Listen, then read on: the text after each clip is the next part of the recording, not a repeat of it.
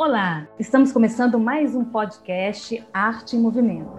Hoje vamos conversar com a multifacetada Luciana Martuchelli diretora, coach, preparadora de atores, atriz, diretora da companhia teatral Cia Inspiração, diretora artística do Festival de Mulheres Solos Férteis e diretora geral da Tal Filmes, Centro de Excelência Dramática e Artística com sede em Brasília.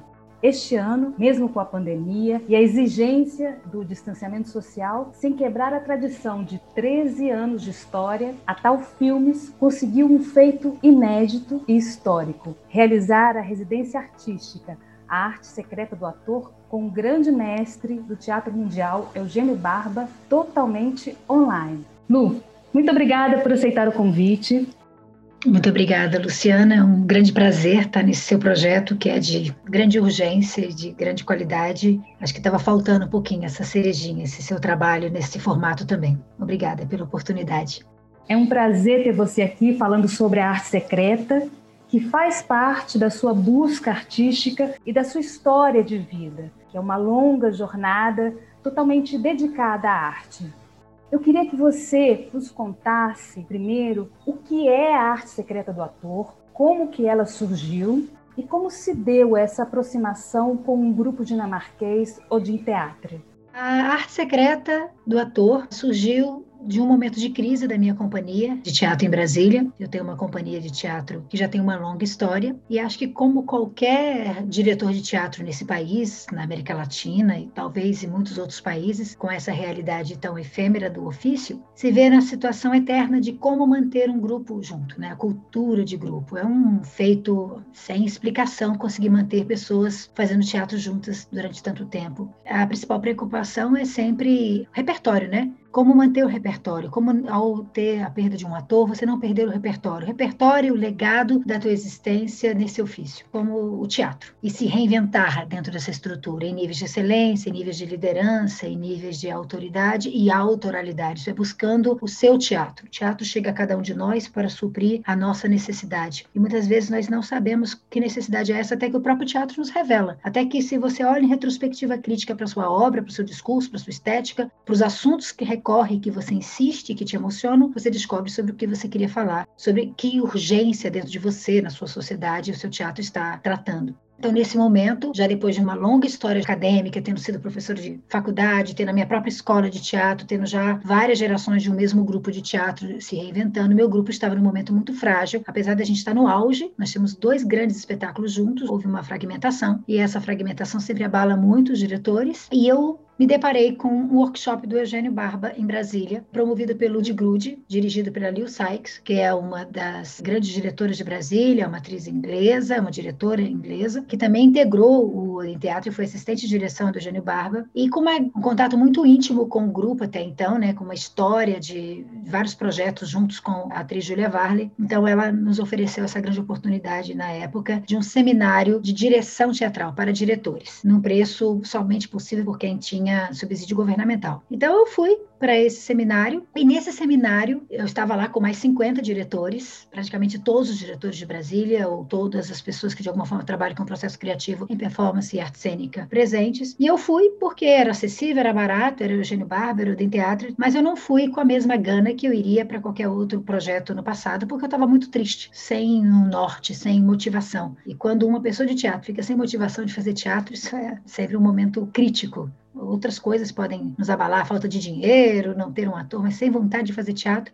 Então eu estava nesse espaço muito duro. Eu já conheci o Eugênio Barba, obviamente, como qualquer pesquisador de teatro no Brasil, que estuda a história do teatro e o impacto, inclusive, de tradições diversas da América Latina, dos Estados Unidos e também da Europa e da Ásia sobre o nosso teatro. A gente não pode se deparar com a antropologia teatral, né? A gente tem que se deparar com ela, a gente dá de cara com ela. Então, em 1994, o Teatro esteve no Brasil para fazer a ISTA em Londrina. Essa, essa ISTA foi extremamente famosa. Eu não pude ir, mas vários amigos meus foram e um grande amigo, André Amaro, que foi um dos pesquisadores de Brasília que também falou bastante do Odin Teatro para mim durante um tempo, foi e trouxe, veio como quem viu a Boa Nova, como quem viu a primeira estrela cadente na vida, entusiasmado, renovado, feliz, autenticado. Isso me deixou muito feliz, ele me passou várias coisas e eu pisei nos pés dessas coisas flutuantes no ar para me reinventar na época. Em 1994 eu estava abrindo a minha escola de teatro. e ganhei de presente um livro, né, Dicionário de Antropologia Teatral, Arte Secreta do Ator. Eu adorei esse título, eu adorei esse livro. Esse livro era junto com alguns outros livros dos mestres que hoje também fazem parte da minha tradição, desse popurri de se reinventar artisticamente, eu estava com uma arte secreta. Então, nesse momento, nesse seminário, eu tinha esse livro, levei para ele autografar, mas eu estava tristinha. Existe uma piada que se faz desse encontro, porque esse encontro foi filmado, encontro de diretores, então ele tem uma câmera fixa que pega todos os dias. Se você botar em rotação acelerada, dizem que eu estava lá longe no primeiro dia, e aí eu vou pulando, pulando de cadeira em cadeira, até que no último dia, como se fosse tu, tu, tu, tu, eu estou do lado do Eugênio Barba assim, suspirando e respirando novamente. Ele costuma dizer que quando ele me conheceu, eu estava cinza. E eu encontrei tamanho pertencimento naquelas palavras, não somente da técnica, mas dois eventos são muito importantes nesse momento desse encontro com o Eugênio. Um é ver Julia Varley no palco eu nunca tinha visto. Eu já tinha assistido dois espetáculos do Odin Teatro que já tinham sido bastante impactantes, já tinham me norteado e me inspirado bastante. Mas o trabalho da Julia Varley foi diferencial para mim porque foi um trabalho sobre treinamento de ator, sobre inspiração, sobre como começar um espetáculo, sobre como se esbarrar numa parede e escalar essa parede. Era a relação dela com o diretor. A obra chama-se Irmão Morto. Eu estava no CCBB Brasília assistindo essa obra, impactada como todos, mas em um determinado momento ela dispara uma sequência criativa do mais alto nível nível nessa obra de discurso metafórico, poético, contundente, e a performance dela é algo tão fenomenal que eu comecei a, a, ter reações sonoras ruidosas no teatro, coisa que eu sou até tímida de me expressar, mas eu comecei ah, e as pessoas olhavam para trás, eu estava completamente vulnerável, sofrendo golpes atrás de golpes no meu coração daquela performance e terminou o espetáculo eu chorava muito. Chorava pela apreensão daquela beleza e chorava também por um sentimento estranho, por meu grupo estava meio que acabando, frente àquilo tudo. Gente, existiu tudo isso sempre no teatro disponível. Essa técnica está disponível e eu não sabia, não tive acesso, me senti roubada no meu direito de me tornar excelente, de acessos. E também triste porque esse grupo estava lá na Dinamarca. Como é que eu faço, né, nessa altura do campeonato, para ir lá atrás deles e aprender alguma coisa? Então, esse era um aspecto, né, que me deixava bastante triste, mas me deixou ecoando aquela apresentação. E o outro aspecto disso foi quando o Eugênio disse que ele, quando perdia um, um ator, sentia-se como se tivesse tirado um pedaço, um braço dele, uma parte do corpo dele. Então, esse lugar, como diretor tão sincero de dizer que perder um ator era realmente algo que o machucava, deu uma certa paz, porque eu me sentia péssima, me sentia egoísta de ficar triste por perder um ator. Não, eu tenho que ser evoluída, eu faço atores para o mundo. Não, eu não sou uma mãe que crio filhos para o mundo, eu sou uma diretora, pedagoga, que é claro que se eu me envolvo de pesquisar e trabalhar com um ator desde o início para construir uma linguagem com ele, é porque eu quero que uma vez ele amadurecido, me ajude a construir níveis de excelência. Então a perda desse ator é a perda de todo o vocabulário que vai embora com ele, que você tem que começar e recomeçar. E nessa época eu estava, sei lá, décima vez, sei lá, recomeçando como diretora. Uma história que o Eugênio me diz nesse seminário que não pertence a mim, pertence a todos os diretores. Então, me deu uma paz, um pertencimento, um alento. Fui para casa, terminou o seminário e eu fiquei me perguntando como fazer com aquilo. Peguei aquelas informações, colei com um pouco que eu tinha na minha história, já tinha passado Peter Brook, já tinha passado Antunes Filho, já tinha alguns mestres muito relevantes, tanto do teatro como do cinema, como Dona Tizuki Amazaki, Dona Dulcina de Moraes. Então, fiz uma colagem e fiz um seminário ensinei aquelas pessoas o que eu tinha aprendido dentro do nível que eu era capaz de ensinar. Seis meses depois, Eugênio Barba veio a Brasília. E eu, na minha inocência e, e urgência, fiz contato com ele e falei: Você quer assistir o trabalho que eu venho desenvolvendo baseado na antropologia teatral, no que eu aprendi com você naqueles três, quatro dias de workshop e em uma demonstração de trabalho? E ele aceitou. E, obviamente, quando ele viu essa demonstração, tinha muitos equívocos, excelentes mal entendidos, como ele diria. Né? Então, a minha interpretação equivocada, mas a minha ânsia, o meu apetite, a minha necessidade de responder aquelas perguntas de como me reinventar. Eu venho do teatro da palavra, por mais que eu entendesse teatro físico, por mais que tivesse já presente uma corporeidade forte no meu trabalho, a palavra, o texto era a minha grande tradição nesse momento. Então, ele viu aquilo e me respondeu da seguinte maneira: Você quer uma oficina? Você quer um workshop? Obviamente, não existia outra resposta resposta que não sim. Eu não sabia exatamente a que eu estava dizendo sim, mas eu estava frente ao pai da antropologia teatral, com a disponibilidade de assistir os meus alunos. Obviamente, olha, eu não mostrei para ele o meu último espetáculo, fruto do meu mais detalhado e apurado trabalho como diretora, resultado da minha carreira inteira. Eu mostrei para ele uma zona total de desconforto, minha maior vulnerabilidade. Eu, sem entender uma coisa, tateando no escuro essa coisa que eu queria aprender. E ele, vendo isso, falou: junta mais 15 pessoas como você, tem um nível de conhecimento, que já caminhou um pouco em relação ao teatro, ou muito, e que esteja nesse lugar de esgotamento, de perguntas, de dúvidas, dispostos a começar do zero, Dessa maneira, eu decidi criar a arte secreta do ator. Propus para ele um seminário de quatro, cinco dias, onde as pessoas iriam mostrar um pequeno cartão de visita, um pequeno material, e esse material iria ser trabalhado durante esses dias com ele. Ele iria dirigir. Ele falou que então eu vou fazer uma coisa, eu vou começar como do zero, que nem quando o Odin começou. Eu vou trabalhar com esses atores como eu trabalho com os meus atores. E eu falei, uau, né? Cinco dias, e a Júlia iria fazer treinamento corporal, passar as tradições, adequar as tradições deles às necessidades daqueles artistas, e iríamos trabalhar durante esses dias em regime de imersão numa chácara, como uma pequena ista mas com o Eugênio e Júlia apenas, sem ter todos os mestres, mas tendo essa oportunidade com o Eugênio. O que eu não sabia nesse exato momento, quando eu disse sim, quando a gente fechou esse projeto, falei, gente, será que vai ter alguém que vai se inscrever? Eu até fiz um empréstimo no banco, gente, se ninguém se inscrever, eu vou pagar o que eu acordei com o Eugênio, mas não existe para mim dizer para ele, ó, oh, não deu certo. Mas não foi o que aconteceu. De repente começam a me ligar gente do Brasil todo, da América Latina e da Europa. Eu me pergunto, gente, por que, que as pessoas estão querendo vir para Brasília se elas podem fazer esses workshops com o Eugênio quando ele vai para os seus países, ou mesmo lá na Europa é mais perto? Perto ir para a Dinamarca do que vir para o Brasil, o que eu não sabia, e com isso eu concluo a minha primeira parte nessa fala que você me propôs, que é que ele não trabalhava mais dessa maneira que o Eugênio Barba não dirigia atores que não fossem os atores do seu grupo. Ele dirigia os seus atores, que os workshops de treinamento, de atuação, de preparação de atores eram feitos por seus atores. Os atores do Odin, sim, ministravam vários tipos de workshops, onde você poderia conhecer a tradição do Odin através desses atores, mas Eugênio não. Eugênio ministrava palestras, conversações, debates, e até mesmo podia fazer uma grande montagem dentro da ISTA, onde os mestres da ISTA trabalharam com os atores e tudo, e ele poderia fazer a colagem, a montagem desse processo. Mas ele dirigiu, pegar um material híbrido e começar desenvolver esse material a partir do corpo de um ator, treinar diretamente com esse ator, isso não acontecia mais. Era um espaço único e ele iria acontecer no Brasil e na capital do Brasil, em Brasília. E foi através da demanda que eu descobri isso. E aí eu liguei para ele e ele falou: é isso. Esse é o único lugar onde eu vou fazer isso uma vez por ano. E aí eu decidi dar o nome Arte Secreta do Ator, inspirada naquela imagem que existe dentro da Arte Secreta, uma página em que Eugênio Barba está trabalhando com o ator Juan Monsalve, um grande diretor e ator colombiano, é, que era uma imagem que sempre me impactava muito, que era o Eugênio trabalhando corporalmente com ele, e em algum momento o,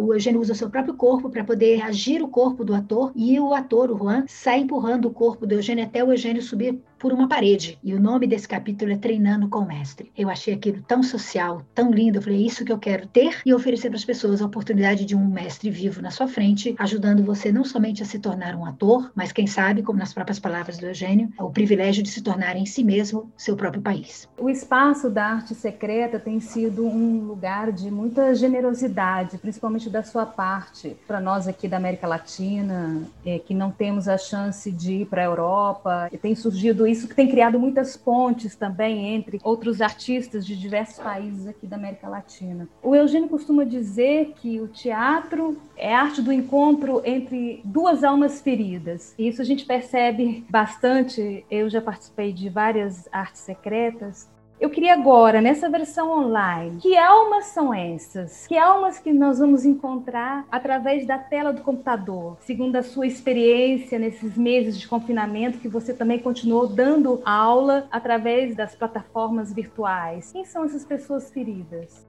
Vou só fazer então uma ponte com o que você disse sobre acessibilidade. Esse é o, o, principal motivo da secreta, não ter essa sensação de que o conhecimento está lá na próxima vida, na Europa, tirar do estigma Brasília, né, que é uma capital ah, de política, tornar Brasília não só a capital do Brasil, mas tirar essa visão de periferia cultural e torná-la centro cultural. Então isso também tinha como motivação e essa acessibilidade é muito importante. Esse lugar de tornar acessível. A gente não tem patrocínio, a gente nunca teve nenhum tipo de patrocínio. Todos os, os artistas envolvidos nesse projeto projeto aqui e os que vêm são dos copatrocinadores, os apoiadores desse projeto. A gente cotiza essa vinda para tornar isso viável, a revelia dos apoios, porque a gente queria ser livre de fazer com ou sem suporte, porque a gente acredita que a arte é um processo de transgressão e, de repente, pedir suporte ao governo muitas vezes é se tornar mercê dele dizer até onde nós podemos ir e até onde não. Então, a gente queria essa liberdade desse processo. Então, realmente aconteceram muitas conexões muito interessantes, né? Você é uma das artistas mais presentes em quase todas as edições que teve até hoje, inclusive nessa que vai acontecer, já está lá. E outros grandes artistas, diretores do Brasil, diretores da América Latina, que vieram, diretores que vieram com suas atrizes, porque queriam que as suas atrizes desenvolvessem seus materiais junto ao Eugênio Barba e eles pudessem assistir e levar cada material desse, depois da imersão, vira uma centelha, um pequeno quanta, um pequeno jardim de possibilidades que, quando volta para os seus países, para os seus coletivos, não somente enquanto treinamento, mas inspiração, motivação de continuar lutando, trabalhando, referência, espelho, endosso e também conteúdo criativo, que, que são muitos. Né? Então, a Arte Secreta, durante esses anos todos, gerou muitas conexões, artistas que se conheceram lá e começaram a trabalhar juntos, viajaram juntos depois para o Odin Week, foram para várias outras atividades junto ao Odin, ou então desenvolveram projetos para trazer o Odin Teatro para o Brasil, para construir ele suas próprias pontes, ou desenvolveram outros projetos que nasceram lá, endossados e suportados por isso. Então, esse lugar de disseminação, né, de frutificar mais coisas, é o que mais me interessa. Em todos os projetos que a minha companhia faz, os solos férteis também, todos os nossos projetos que pisam na pedagogia como princípio, têm esse senso de disseminação como a principal conquista, nosso maior alvo, que a coisa não se colapse, mas que ela se expanda. E esse lugar que você fala sobre o que o Eugênio disse, sobre esse, essas duas almas feridas, me lembra uma frase que o Eugênio costuma dizer, que é todos nós que estamos fazendo teatro, estamos fugindo de alguma coisa. Do que você está fugindo? Ele pergunta. Ele responde que ele foge da condição de imigrante dele. É, haja vista que o Eugênio fala várias línguas, mas mesmo hoje, residente na Dinamarca, né,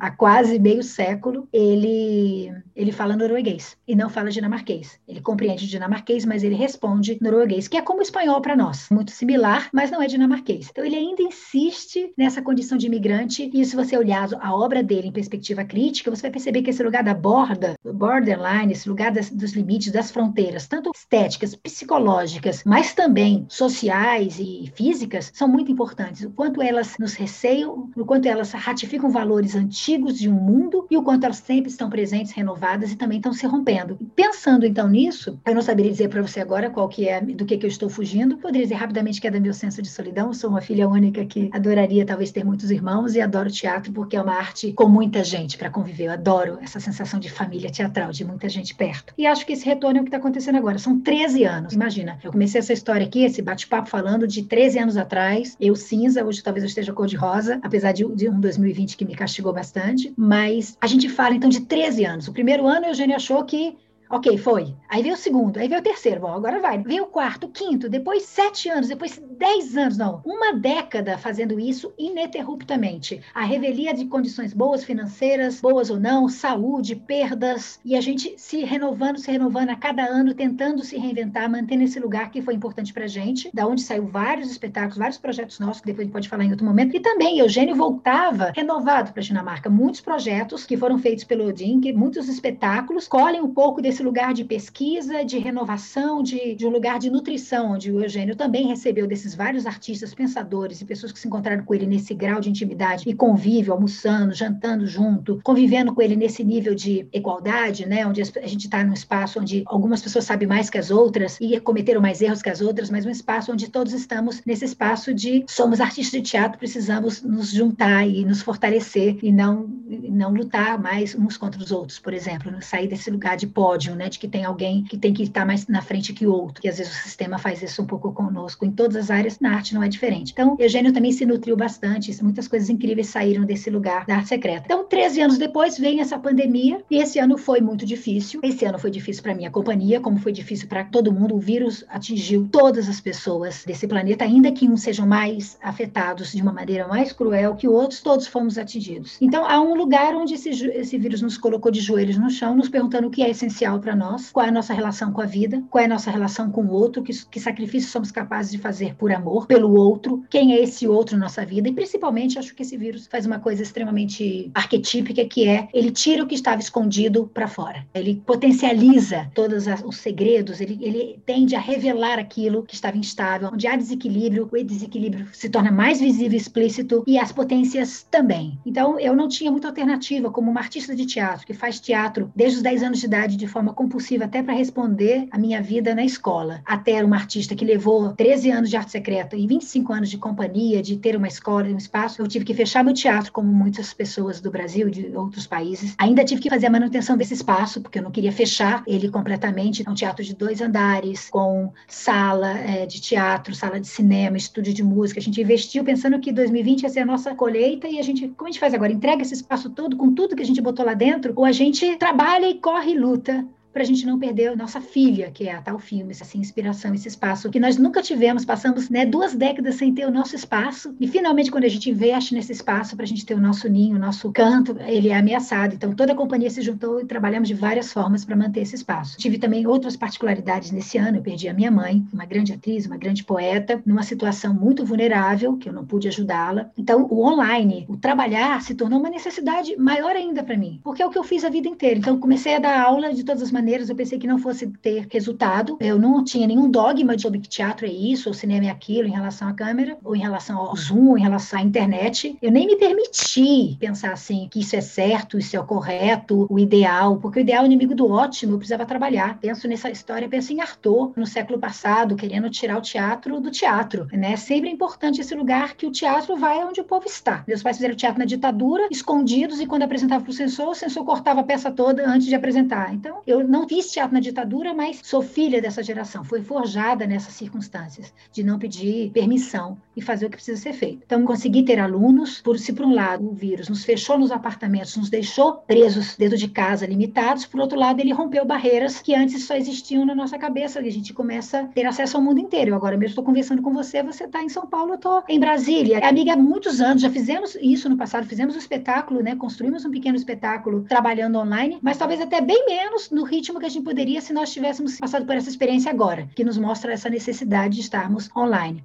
Meus alunos continuaram querendo trabalhar comigo. Eu comecei a abrir novas portas, eu comecei a acessar atores de outros estados, de outros países, coisa que antes era uma coisa muito sazonal, um evento que acontecia por uma necessidade e agora não. Agora era a vida, o novo normal. Então eu comecei a, a trabalhar dessa maneira e pude experimentar, experimentar. Como eu trabalho com cinema, nós temos uma companhia de cinema e temos toda a história do nosso teatro, não foi muito difícil integrar essas linguagens e fazê-las funcionar com erros e acertos e descobrir como isso poderia ser vigoroso. Como eu poderia, como pedagoga, furar, quebrar o vidro do Zoom, o vidro da internet e construir um, uma, uma ferramenta que pudesse chegar lá. Isso, inclusive, eu devo muito ajuda a você. Você foi uma artista muito importante no início desse ano na minha carreira. Foi nas aulas que eu convidei você para estar presente, pela sua capacidade, quando eu te propus uma direção, a gente criou um trabalho juntos em homenagem à minha mãe na época. E a sua criação, a sua forma de trabalhar, tanto que você criou pessoal para sua jornada, como também o trabalho que você fez em sala de aula com os meus atores, me abriu muito a mente, me deu uma perspectiva. Então, foi um rito de passagem a minha experiência com você esse ano, porque eu tinha curiosidade, mas as pessoas não tinham a disponibilidade que você teve de aceitar os desafios e se propor, naquele momento, a viajar naquela proposta comigo, e você mostrou que era possível. Né? Eu demoraria muito se eu não tivesse tido você para encontrar uma pessoa disponível, com o nível de excelência que você tem como artista, para provar a minha tese de que era possível sim. Claro que algumas pessoas que são automotivadas como você iriam ter uma resposta em X tempo, e quem tem menos motivação, eu teria que cultivar essa motivação. Resultado disso, muitos festivais que eu participei dando oficinas online, eu dei aula para 40 jovens da América Latina durante o Festival Alternativo da Colômbia,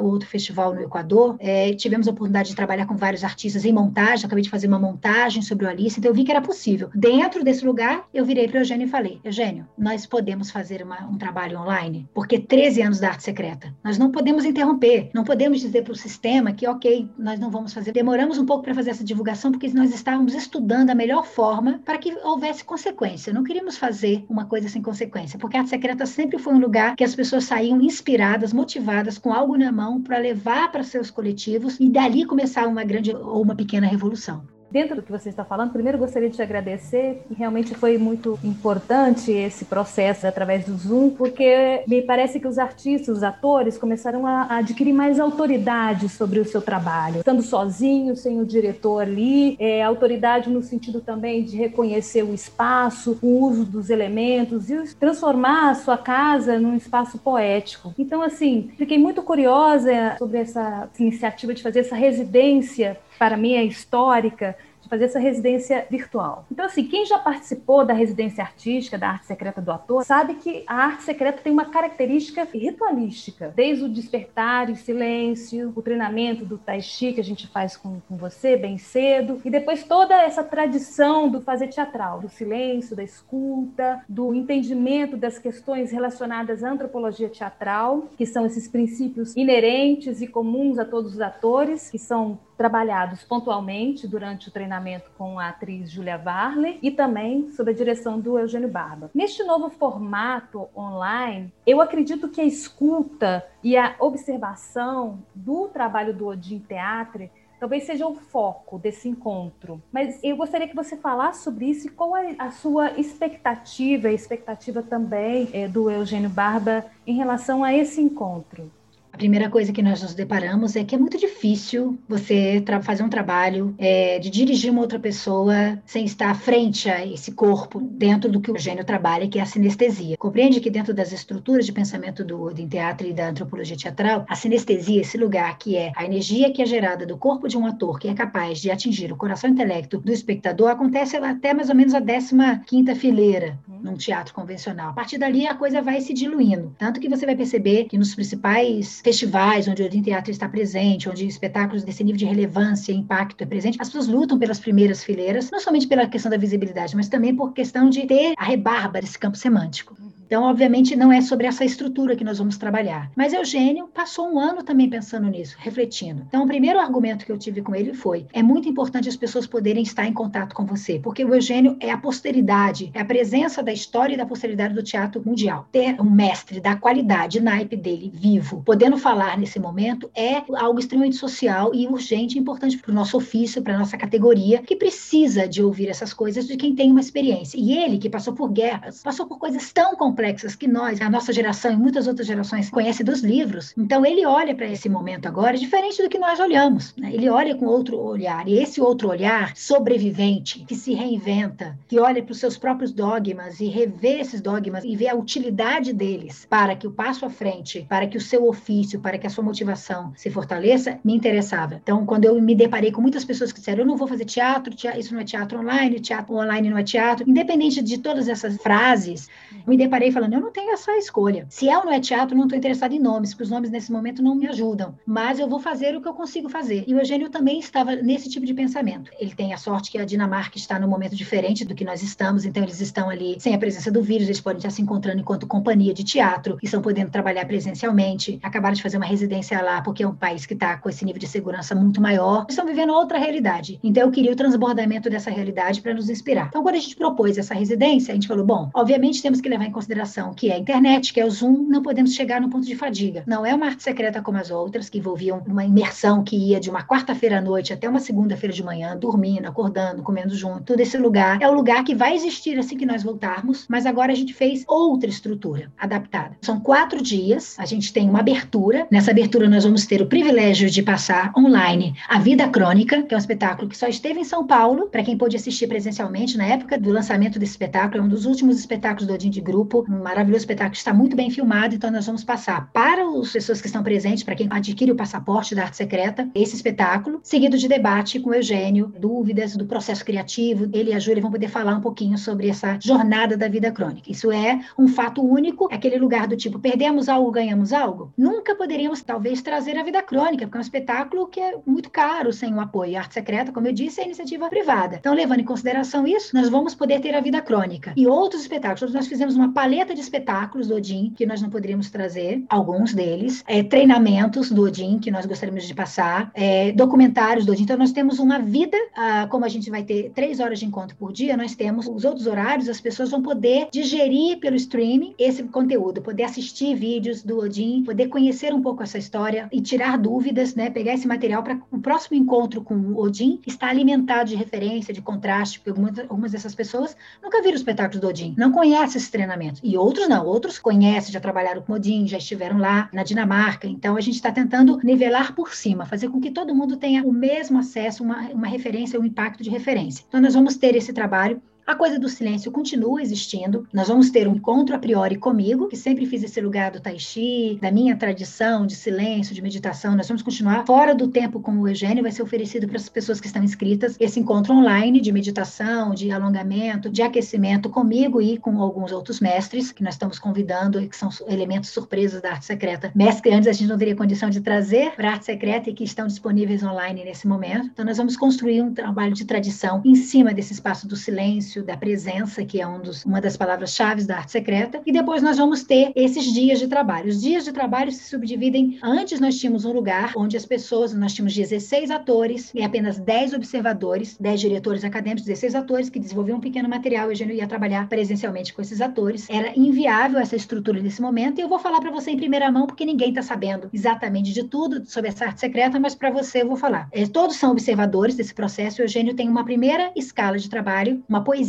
que vai ser entregue em espanhol, inglês ou português. O workshop ele acontece em espanhol e português. Nós temos tradutores para o inglês para pessoas de outras línguas, porque nos últimos anos nós tivemos pessoas da Malásia, né, Estados Unidos, Inglaterra, e a gente vem tentando ampliar esse acesso ao pensamento do Eugênio para quem quiser e estiver disposto. Então, as pessoas vão ter acesso ao Eugênio, que vai, junto com a Julia Varley, desenvolver a cada dia estratégias para a criação do zero de uma pequena cena. Então, a Júlia vai desenvolver um projeto, uma cena, a partir dessa poesia, e Eugênio vai todos os dias usando alguns princípios, explicando alguns princípios na prática, trabalhando com a atriz em estúdio, para que todos possam ver o surgimento, o desenvolvimento desse trabalho junto com ela. Nós vamos abrir para esses observadores, né? Nós temos 80 vagas nesse projeto, por enquanto. Podemos chegar a mais, mas basicamente nós esperamos isso. E nós vamos lançar, após fechar dessas vagas, uma enquete, uma convocatória para seis atores apenas seis atores vão poder se aplicar para trabalhar com o Eugênio online. Então, esses seis atores, assim como a Julia Vale, vão receber a poesia e vão desenvolver, a priori, uma pequena cena. E essa cena, todos os dias, a Eugênio vai poder assistir esse material das pessoas, dar sugestão a esses materiais e responder as perguntas que esses materiais evocam de dificuldades. Por exemplo, as pessoas vão perceber que elas montaram um trabalho a partir de suas tradições. E a Eugênio vai falar, ok, esse caminho você já conhece. Agora, que tal você experimentar esse caminho? E a Júlia vai ser essa pessoa que vai respondendo caminhos possíveis, abrindo os horizontes daqueles artistas para que ao longo dos três dias eles possam também se desenvolver. Então, seis atores, mais a Julia Varley, vão estar trabalhando uma primeira parte sobre um processo criativo. E uma outra parte da arte secreta é justamente o Eugênio falando sobre essas técnicas e respondendo perguntas, fazendo com que esses artistas que estão ali possam, de alguma forma,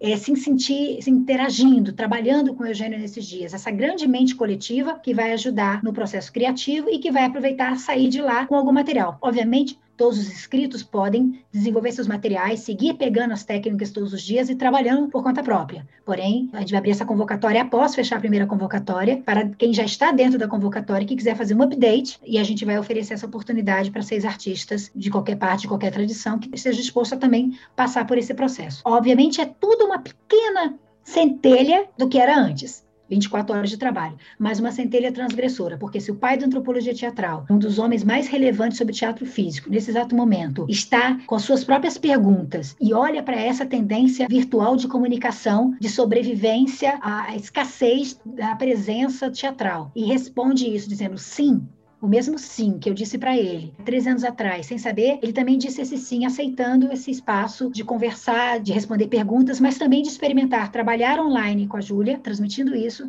e de poder observar, ainda que só seis pessoas, e oferecer, ainda que em poucas horas, pequenas estratégias, o olhar desse mestre sobre a experiência desses artistas em se reinventar e dando de alguma forma esperança e contraste a todos os presentes é, profissionais de alto nível, mestres né, de alto nível. Nós vamos ter presença de Yascani, vamos ter presença de de vários grupos importantes nessa jornada que vão estar ali também acompanhando, porque todos eles estão vivendo esse momento. E Eugênio e Júlia Varley, né, a arte secreta é esse polo que conecta muitas pessoas. A gente quer que seja uma, um grande encontro, uma grande caravana, um lugar onde todo mundo vai poder olhar para esses tempos que estamos vivendo nesse momento com a esperança e o poder que o teatro nos dá. Esse lugar de que o teatro é agora, mesmo com essa limitação, uma resposta de imunidade, de beleza, de transgressão, de revolução, de imunidade, principalmente ao processo de aniquilamento da nossa motivação criativa e, do, e um perfeccionismo que não pode nunca ser asséptico, como também o teatro vai ser e é a coisa que todo mundo busca e vai buscar quando tudo isso passar, de que maneira que passe, as pessoas vão querer o teatro, as respostas às perguntas e o encontro que o teatro oferece como resposta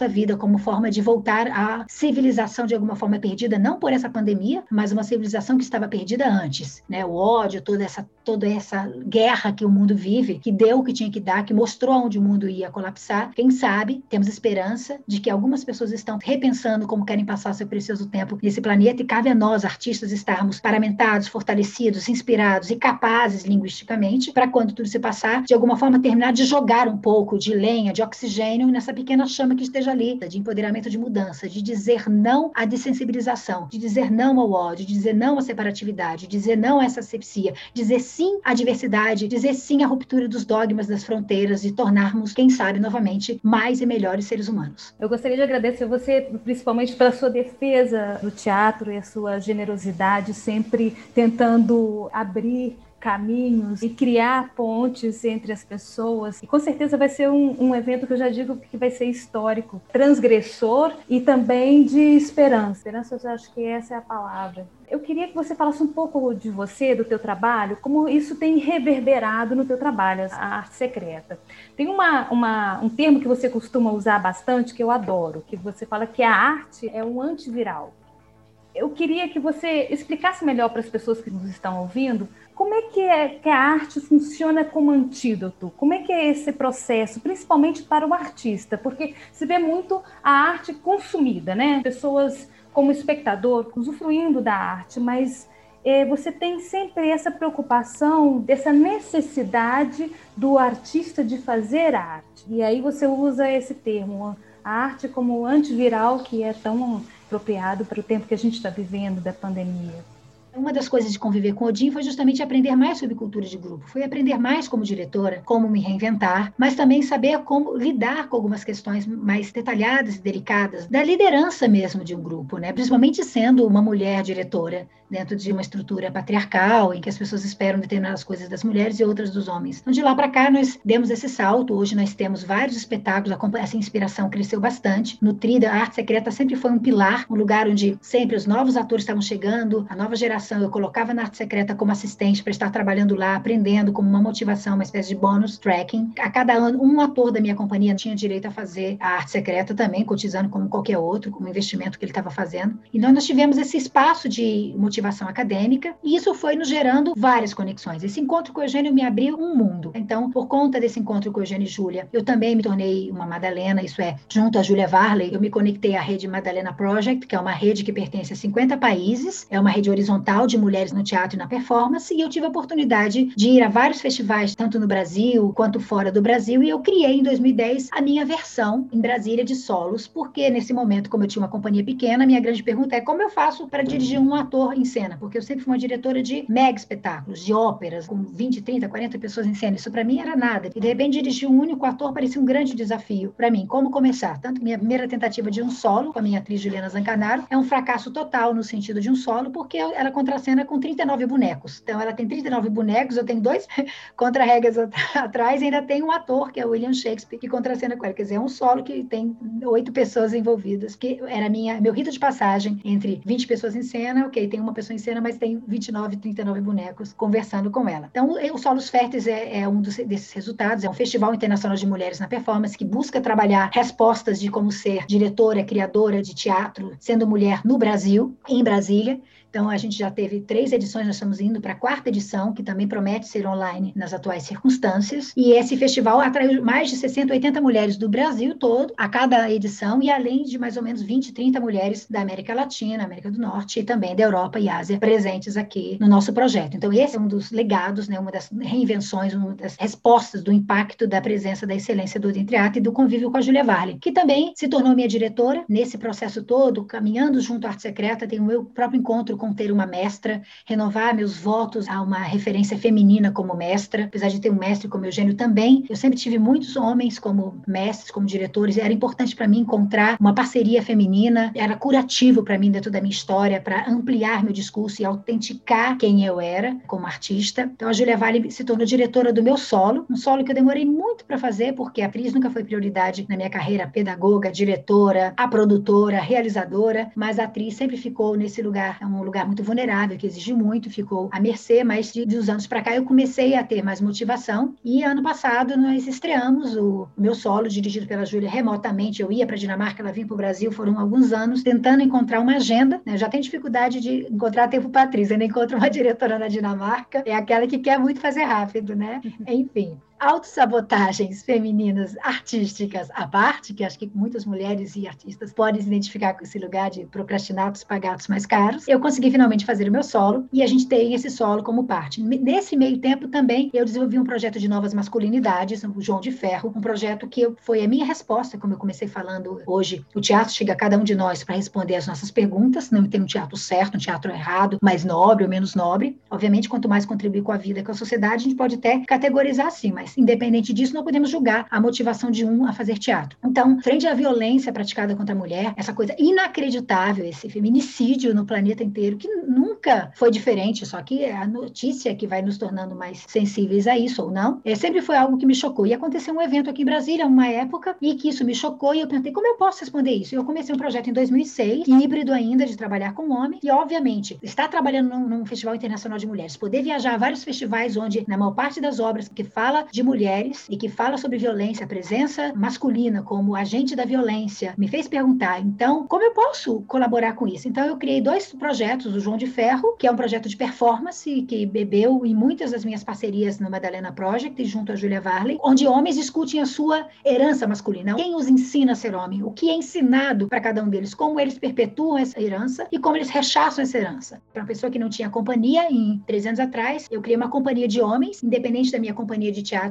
é, mista, para discutir o papel deles como homens e como eles podem se tornar uma força-tarefa inspiradora para influenciar outros homens a rever seus papéis, a rever seus personagens conscientes, né? A, a tradição, a herança, o legado, a constelação da violência que está presente em suas vidas e que eles podem, com consciência, arte e lucidez, romper. Esse é um dos projetos. O outro é o Equilibrista, que é um espetáculo, já pelo ponto de vista de um menino, que pergunta que tipo de homem eu devo ser. É a pergunta que eu tenho quando a gente vê a violência praticada por homens e que futuro que nós podemos esperar para os meninos que estão nascendo. Então, esse espetáculo fala desse menino e ele é um espetáculo que bebe na antropologia teatral completamente. Ele é minha, minha carta de amor a esse projeto da arte secreta. O Elizabeth Tudo Pode é um espetáculo de crise. É a minha tradição de teatro anterior no encontro com o Odin Teatro. Então, ele é esse lugar, eu diria, essa ejaculação precoce ambulante, esse espaço de muitas coisas onde eu estou perguntando que teatro eu vou fazer. E ele pisa em dois mundos. Já o equilibrista não. O equilibrista é uma carta de amor antropologia teatral, a todo esse recorte estético operante. O próprio Felipe é fruto, né? ele é o meu ator que eu preparei. À medida que eu fui recebendo toda essa entropia como diretor, eu fui me alimentando esses 13 anos, eu fui revendo. A minha ideia não era fazer um espetáculo igual o Dodin, mas como eu poderia, a partir desses princípios, encontrar a Luciana e renovar a Luciana a cada ano. O Equilíbrio já esteve na Dinamarca, já esteve na Alemanha, já esteve em vários países da América Latina. É um espetáculo que aqui em Brasília 600 pessoas já voltaram para casa numa noite sem conseguir assistir ao nosso highlight.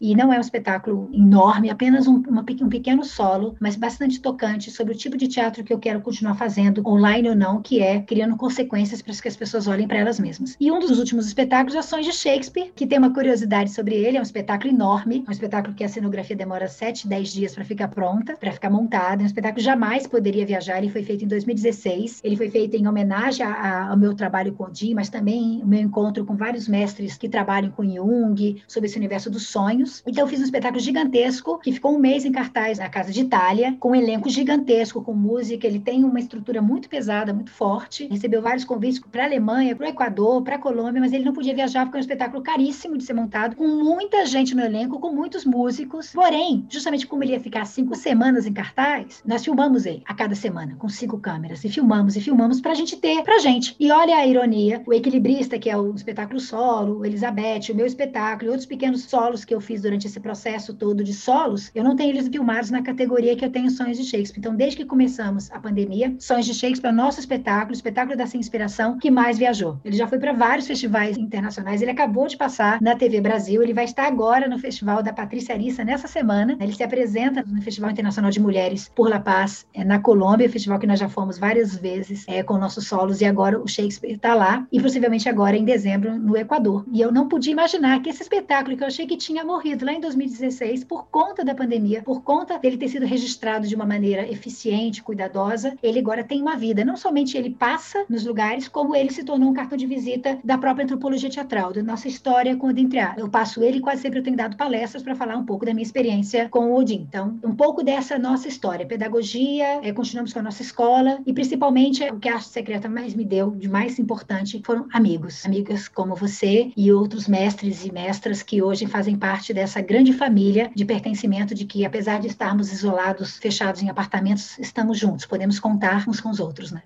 E eu concluo dizendo o que você me falou sobre arte, quando eu falo que arte é viral, porque tudo é viral, nós vivemos dentro de um mainstream, nós vivemos numa sociedade que há um consumo mindless, que as pessoas estão ali consumindo coisas, elas acreditam quando elas estão muito cansadas, ah, deixa eu ligar a televisão aqui para descansar um pouco, mas a mente não descansa é, recebendo bobeira, pelo contrário, assim, comparo a mente como a bateria de um carro. A bateria de um carro só funciona com o carro em movimento. Se você não mexer com a bateria do carro, deixar ele parado ali, ela pifa. Então, a mesma coisa é a nossa mente. Então a gente não deve subestimar o mainstream, não deve subestimar o poder do entretenimento de nos sugar e de nos tornar pilha, como na Matrix, para o sistema. Para se tornar um hierofante, para se tornar um protagonista artístico existencial, você tem que lutar contra o sistema. E isso não é fácil, porque nós queremos aceitação, controle de segurança, eu quero não sei quantos mil likes, eu quero muitos seguidores, eu quero poder pagar as minhas contas com o meu ofício. Como não cair no leilão de quem dá menos me leva? Qualquer um que dê qualquer coisa me leva. Na minha necessidade de pertencimento, qualquer pessoa que elogia um lugar em mim me leva. Eu, eu construí arte secreta e na minha pedagogia um lugar onde os artistas não estão interessados atrás de qualquer elogio, porque é, é para eles mesmos que eles estão trabalhando. É entre eles e a arte, é entre eles e Deus, por assim dizer. É entre eles e mais ninguém. E aí, por que eu digo que é antiviral? Justamente por isso, porque todos os vírus nos atingem na nossa imunidade.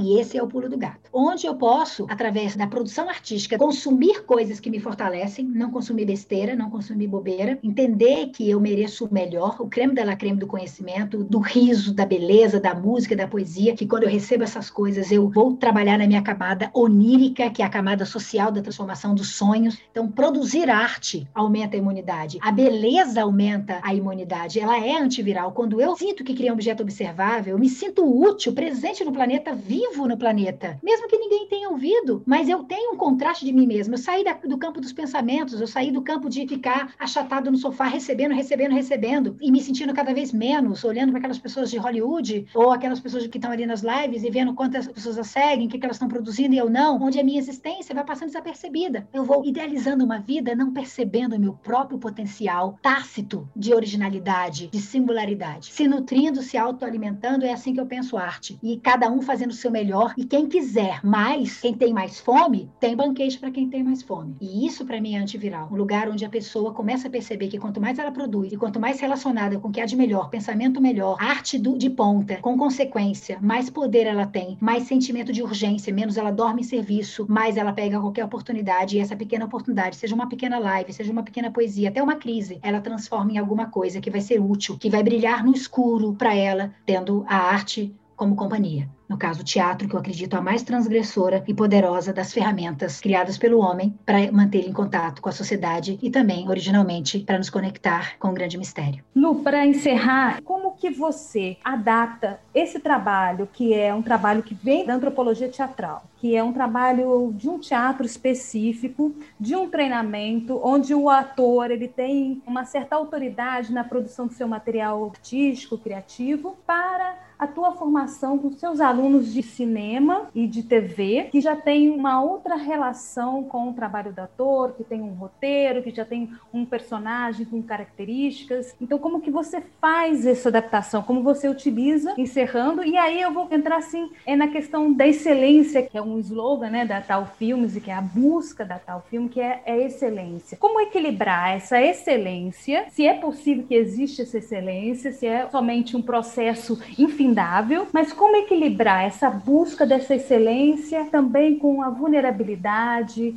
o frescor, como manter esse equilíbrio? É um processo longo. Como que o ator chega a isso e como também fazer com que essa técnica não termine é, cobrindo todo esse frescor que é, é essencial quando nós temos o contato com o espectador, seja no teatro e no caso do cinema e da televisão, como que esse espectador ele vai olhar para aquele ator e vai se identificar com o trabalho dele. Só para encerrar. Um dos motivos que eu fui procurar o Eugênio, eu não fui atrás de uma estética teatral, eu nunca fui atrás de uma estética. Eu percebo que eu estou atrás de princípios, eu estou atrás da mesma, nomes diferentes para a mesma coisa. Eu tenho uma espécie de amor pelo teatro, é a minha religião, é o meu religar, é o que me conecta com a vida, é o que me dá sentido, e por isso eu tenho uma grande fidelidade, uma fidelidade honesta a esse ofício, como talvez eu tenha com poucas coisas na minha vida e que me ensina através do teatro como eu posso ser melhor no meu cotidiano, inclusive. Uma das coisas que mais me interessa profundamente sobre a antropologia teatral é a inteligência do artista isso é o foco principal para mim. Dona Tizuka Masaki costuma dizer que não existe ator de teatro, ator de cinema e ator de televisão. Existe ator profissional que modula de acordo com o freguês. E isso faz ponte com o Eugênio. Eu encontro a mesma tipologia, o mesmo avatar de mestre, com nomes diferentes, com escolhas diferentes, gostos diferentes, estéticas diferentes, mas o princípio está ali, a informação está ali. Eu absorvo a forma e eu fico com uma informação vibrante, recorrente, que me dá um sentimento, vamos dizer assim, de verdade. Então,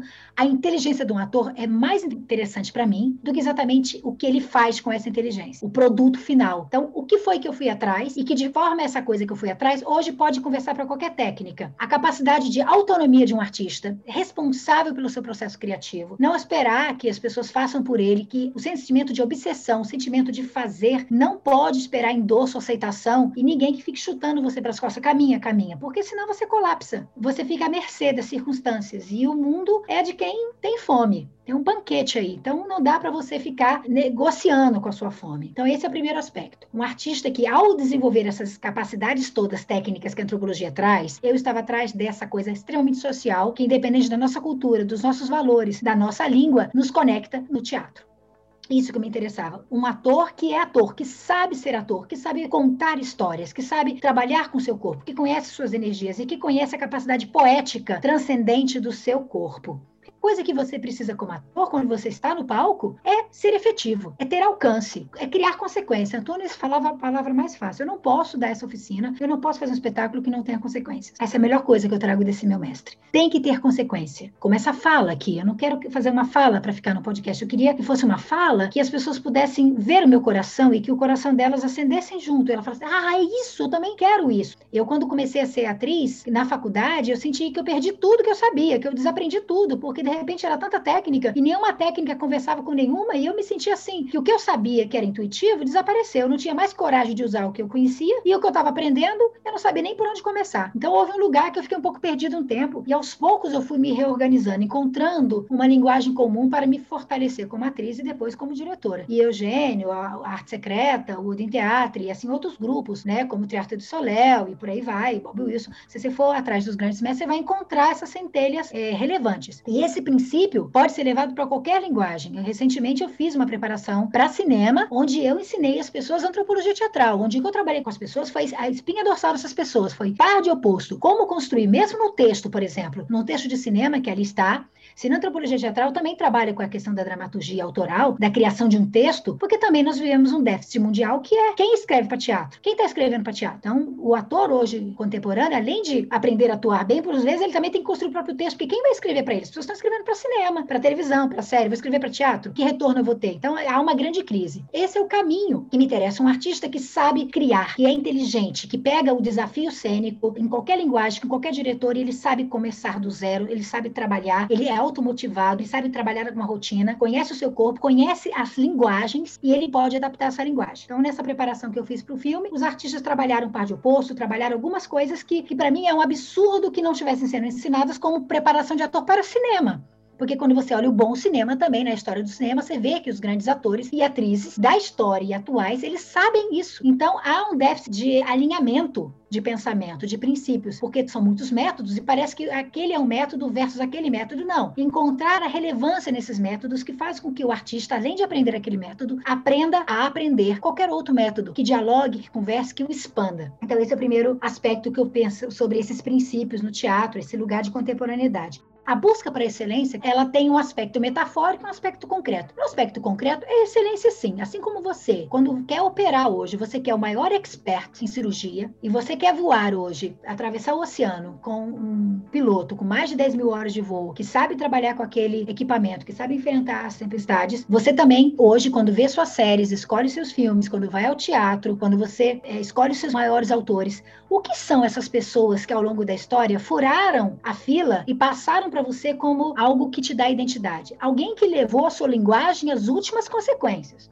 Tecnicamente, excelência é levar a sua linguagem às últimas consequências, é dominar todas as variáveis que aquela linguagem tem disponível. Eu ali sentada frente a Julia Varley, há 13 anos atrás, vendo, nossa, ela faz coisas com o corpo, com a voz, que eu não sei nem por onde começar. Ninguém me ensinou isso. E eu já era professora de universidade, já tinha minha companhia de teatro, o sentimento de que era tarde demais para mim. Não fui ensinada em nenhuma das faculdades, nem doutorado, nada que eu passei antes. Então, tem algo ali Se por um lado eu sofri, eu continuo adorando quando eu descubro que tem alguma coisa que eu não sei que é do meu ofício, isso me renova, não me assusta mais, como já foi no passado. Então, esse é o lugar técnico. Existe alguma coisa sobre você, você é um cantor, você gosta de cantar, mas você levou a sua voz, trabalhou a sua voz para ter liberdade, porque a técnica existe para nos dar liberdade. Eu, pela falta de técnica, machuquei minha corda vocal um tempo. Eu não sabia onde apoiar. E eu tinha uma voz virtuosa, naturalmente virtuosa, sem nenhum esforço, sem nenhum conceito sobre ela simplesmente saía. Mas eu não sabia como protegê-la, como cuidá-la, eu não sabia o que, que eu fazia para ela funcionar daquela maneira e ela foi danificada. E eu tive que usar a técnica para recuperar ela do zero, porque eu cheguei ao zero